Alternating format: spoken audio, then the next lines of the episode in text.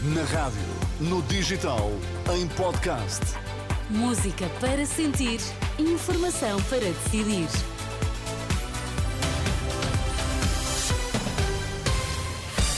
Bom dia, o que é que é importante sabermos esta hora? É essencial um sinal de alívio fiscal às empresas, alerta da bastonária dos contabilistas certificados. Há dois anos, a mãe de Eric disse-lhe que a Rússia invadiu a Ucrânia. Tinha 15 anos, vivia em Kiev e já não foi à escola.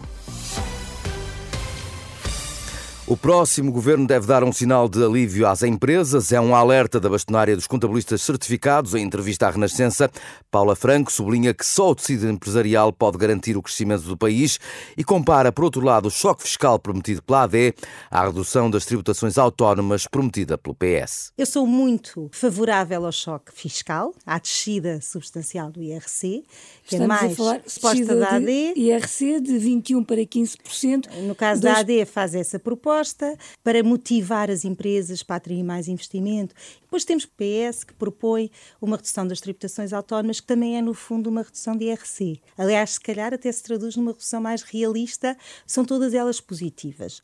Noutro plano da escassez de habitação disponível, Paula Franco declara-se a favor dos vistos Gold e dos residentes não habituais. Pior, diz, são os fundos imobiliários. concordo e sou favorável aos vistos gold, eh, sou favorável aos residentes não habituais, porque não acho que seja isso que retire as habitações, retira se calhar as de luxo, sim, é para um nicho de mercado, mas não é por isso que os jovens não têm acesso à habitação. Se calhar acho pior os fundos imobiliários que eh, terão muito mais habitações e que vão a todo tipo de habitações do que se calhar o visto gold ou os residentes não habituais. Portanto, eu sou mais crítica em relação aos fundos do que propriamente em relação a estas duas medidas que eh, originaram que a habitação acabasse por ficar mais escassa. A bastonária dos contabilistas certificados, entrevistada pelo programa da Renascença Dúvidas Públicas, para ouvir depois das notícias do meio-dia, também disponível em rr.pt e em podcast.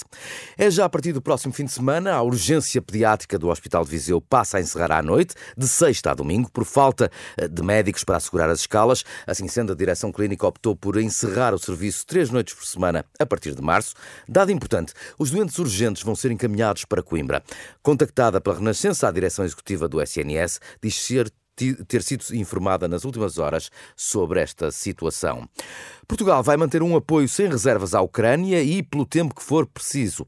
Garantia deixada por Marcelo Rebelo de Sousa no site da Presidência da República, neste dia em que passam precisamente dois anos da invasão da Ucrânia pelas tropas de Vladimir Putin.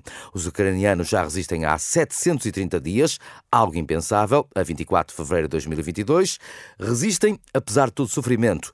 Há muito se tornou impossível contar o número de mortos, mas sabe-se que 14 milhões de ucranianos estarão deslocados e que mais de 6 milhões de refugiados foram acolhidos por toda a Europa. Também em Portugal.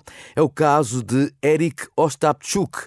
Chegou de Kiev, tinha 15 anos, quando a mãe lhe deu a notícia de que havia uma guerra e que naquela manhã não ia à escola.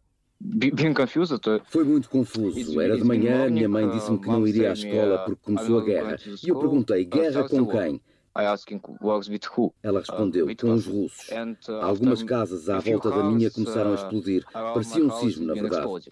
It's it's more like earthquake, to be honest.